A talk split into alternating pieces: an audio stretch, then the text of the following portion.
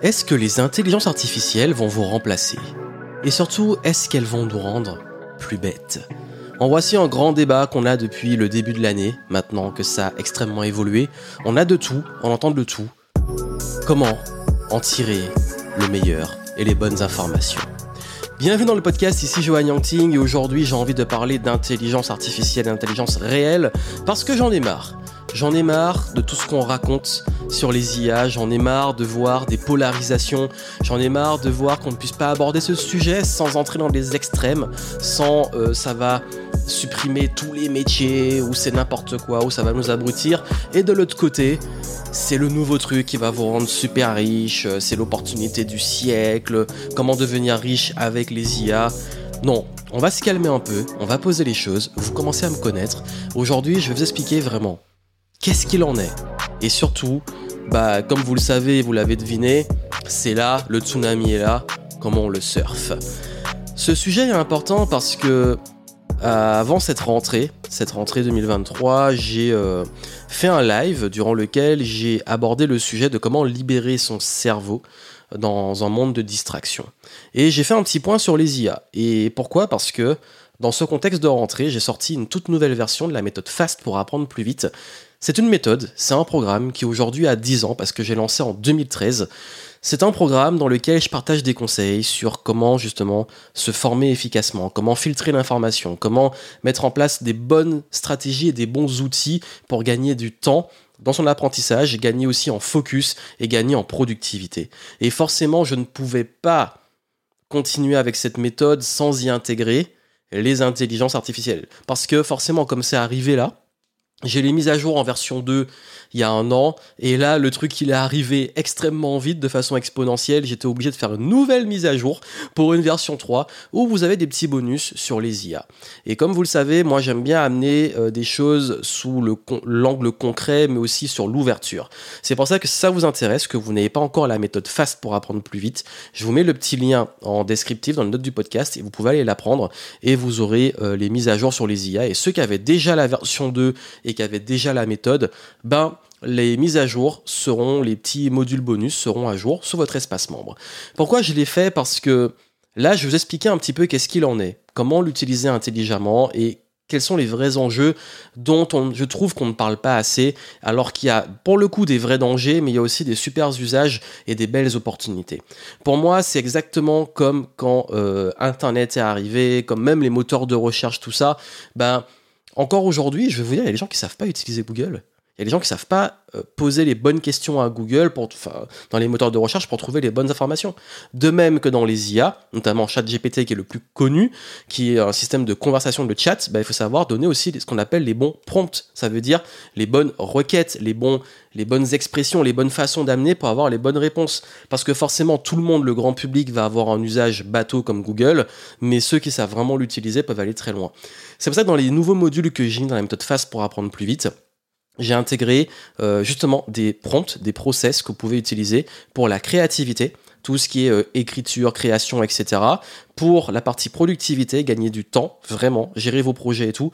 Et même pour tout ce qui touche à l'apprentissage, comment réellement apprendre. Et vous allez voir, c'est bluffant et ça peut vous permettre de gagner énormément de temps. C'est un assistant ultra puissant, que ce soit au niveau créatif, mais au niveau productif et surtout au niveau euh, de comment on se forme beaucoup plus vite. Vous allez voir que même les exemples que je donne sont très puissants pour l'utiliser pour pas mal de domaines et comprendre comment ça fonctionne pour créer vous-même après avoir testé, copié euh, mes process et mes prompts, pouvoir les adapter à votre propre usage. Donc allez voir, c'est en descriptif si vous voulez la mise à jour et découvrir la méthode si vous ne la connaissez pas.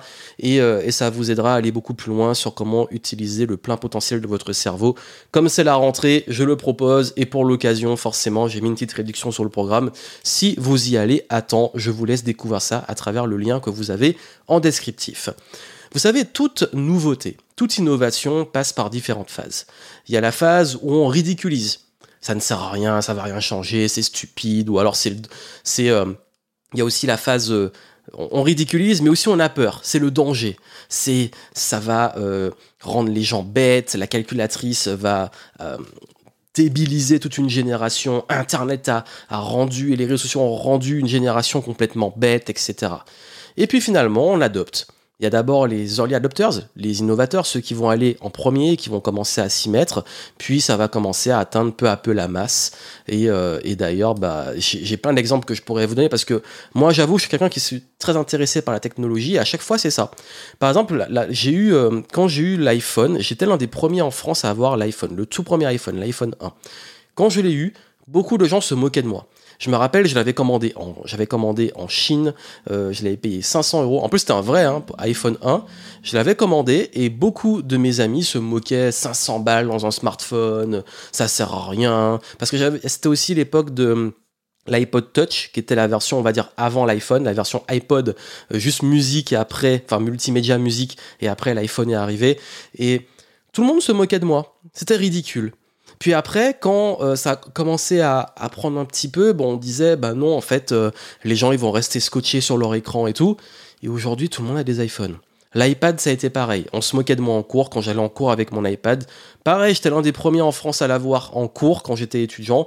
Euh, j'ai même un prof de vente qui avait fait la blague en disant bah lui sa motivation dans les différents types de motivation lui c'est l'innovation c'est la nouveauté entre guillemets c'est un pigeon de la nouveauté bah aujourd'hui, euh, bah, les gens donnent carrément des iPads à leurs gamins. C'est pour vous dire le truc. Donc, je pense que c'est toujours comme ça. Il y a des profils, il y a des gens qui sont toujours à ridiculiser la nouveauté, l'innovation, en avoir peur, et puis finalement, bah, ça devient une norme.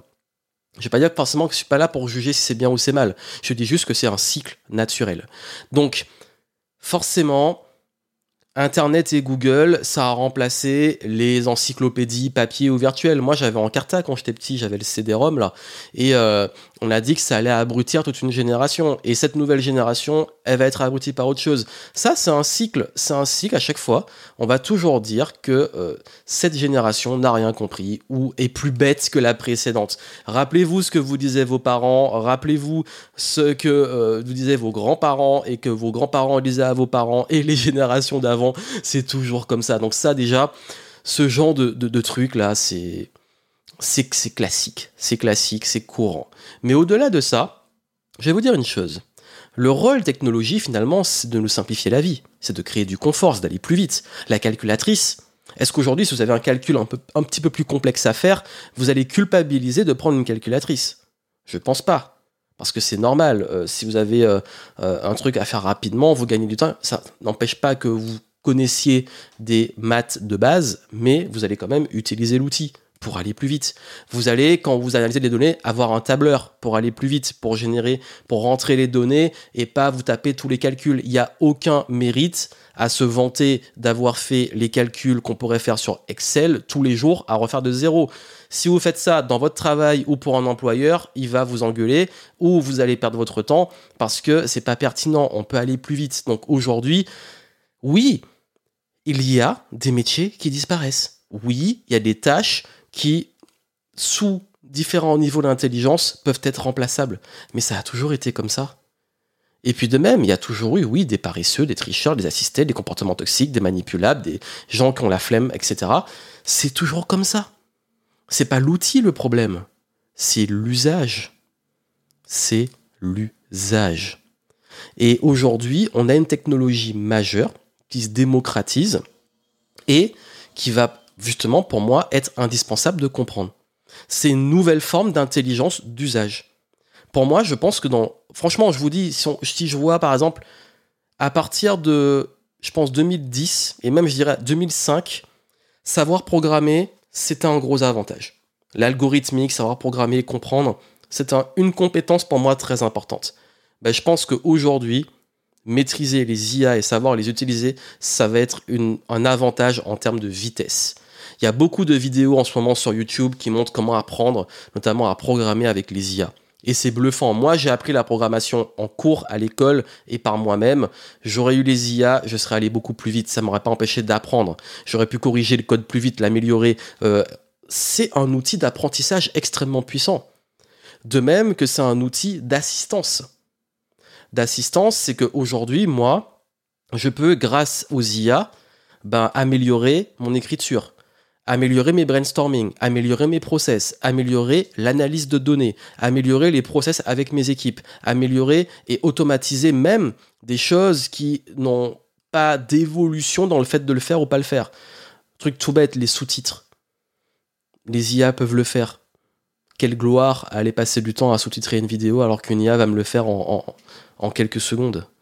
Vous avez vu, il y a des choses comme ça en fait qui arrivent en ce moment et on peut pester, on peut dire mais non, mais je veux, je veux rester là où je suis, ou on peut s'élever et se dire moi je veux comprendre, je veux l'utiliser, et, et, comme je dis souvent, si vous avez peur d'être remplacé, c'est que vous êtes encore trop remplaçable. Donc il faut s'élever en termes de compétences, d'intelligence dans ce que vous faites. Parce que les métiers et les compétences, oui, deviennent obsolètes. Des nouveaux vont se créer. Et si vous voulez justement rester entre guillemets dans la course, il faut y aller. Et quand je dis la course, c'est juste une compréhension du monde dans lequel on est. Si vous ne jouez pas sur ce terrain-là, c'est ok. Mais il faut pas vous plaindre. Et je sais que c'est très. Je suis obligé de vous le dire parce que si par exemple on joue le jeu d'internet du web, on ne peut pas y aller et se dire bah non, moi je suis contre ceci ou cela, alors que le truc il est là et que ça devient un code et une règle établie. Parce que ça fait partie du game, ça fait partie du jeu. Donc aujourd'hui, vous aurez des gens qui iront plus vite parce qu'ils ont les IA, alors que vous, vous pourrez aussi apprendre à les utiliser, aller beaucoup plus vite et rester et focaliser sur votre zone de génie à vous. Parce que le but, c'est pas une substitution, c'est un complément et une assistance.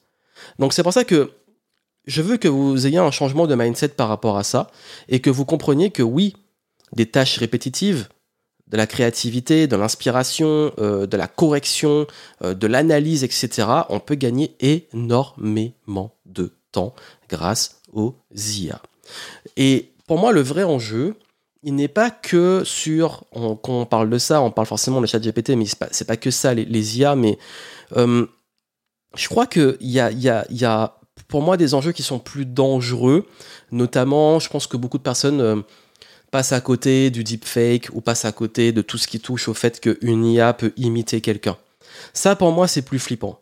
Le fait que, euh, oui, là, on parlait d'être remplacé.